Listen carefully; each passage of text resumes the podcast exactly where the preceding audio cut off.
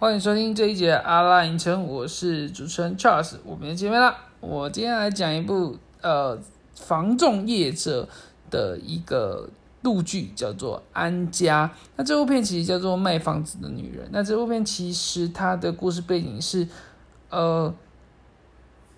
安家天下是一个中介公司，它。里面有一个副总，他派了他的手下，就是孙俪，孙俪里面的演房四锦，就派房四锦去上海的记忆门店，想要把里面的店长许文昌给干掉。那这个徐文昌其实是谁？徐文昌其实是一个卖老洋房很有经验的人。那他的朋友其实就是这个刚刚说的翟总翟云霄。那翟云霄就派孙俪去，想要去接手经营门店，顺便把。呃，许文昌的老洋房生意跟他的这个店整个收回来，让许文昌就颜面扫地，离开上海，不能在安家天下继续混下去。那在这过程当中呢，其实殊不知孙俪就是这房四锦，他以前的这个恩人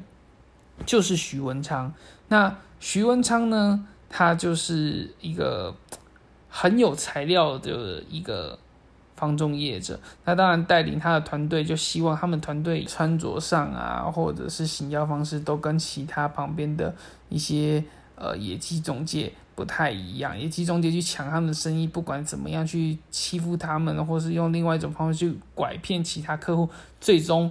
大家还是会相信全国连锁店，然后把钱投给了就是安家天下，让他们去买卖这样子。那里面有些角色比较好笑，像是。呃，谢霆锋就老油条，然后王子健是金牌业务员，于化龙是一个很聪明的酒吧，就是读像我们台大这种大学的高材生，然后也来卖房子。那小楼就是他妈妈欠很多赌债，他就是一直想办法赚一点佣金还还给他妈妈的这个赌债，把它还掉。那朱闪闪就是为了到中介中介这个业里面来，其实老实说，就是为了找一个。帅气的男生，高富帅，然后嫁了就算了这样子。那里面其实，在呃，像是买卖老洋房的过程啊，家庭上面的斗争啊，其实还蛮精彩的一部戏剧。那里面其实让我最深刻的一个地方，就是在这一个呃，一个老爷爷跟老奶奶要卖老洋房，在这个过程之中，像是他们家有三层楼。一层是大姐，二层是二姐，三层是三姐。那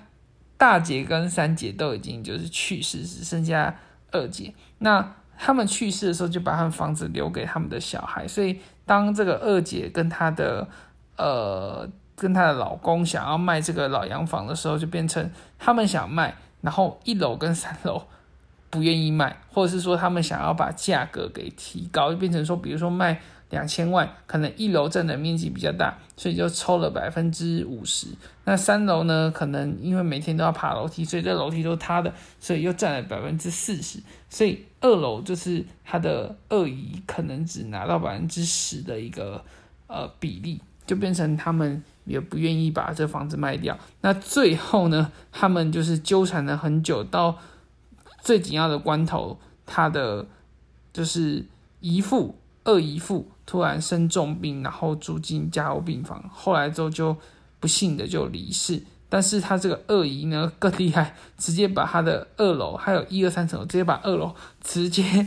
把它卖，就是捐给了国家。那国家收到之后就完了，那这个房子一二三层楼，二楼都被捐给国家，那变成一楼跟三楼就是没有办法再卖房子，所以这栋的话就不了了之。那这两个就是亲戚呢，就是。外甥就直接去找房四锦，说你为什么卖不成我房子？然后最后我要去找别人卖的时候，你又不愿意帮助我，还在外面搞我这样子。然后后来就打架，然后就我觉得这个是这部片里面我觉得最搞笑的一对客人，其他的客人我觉得都算是合理的范围啊。像是去看房或者帮小三买房这些剧情，其实还是蛮特殊。不过这部片最后的结局就是徐文昌，他就是因为翟云霄要把他给赶走，所以徐文昌就拉着房思锦就两个人，后来自己跟着里面有一个老总就老看，他原本跟搞了一个小三，把小三买房，最后他老婆也跟他离婚了，小三也分开，然后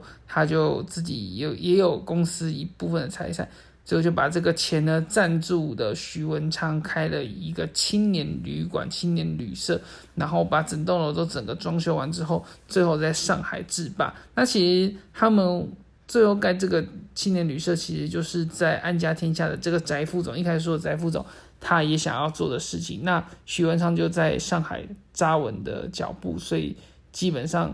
安家天下也没有办法在上海再做更多的进一步的发展，所以，呃，这部片的结局算是一个完好的一个状况。那如果有兴趣的话，可以来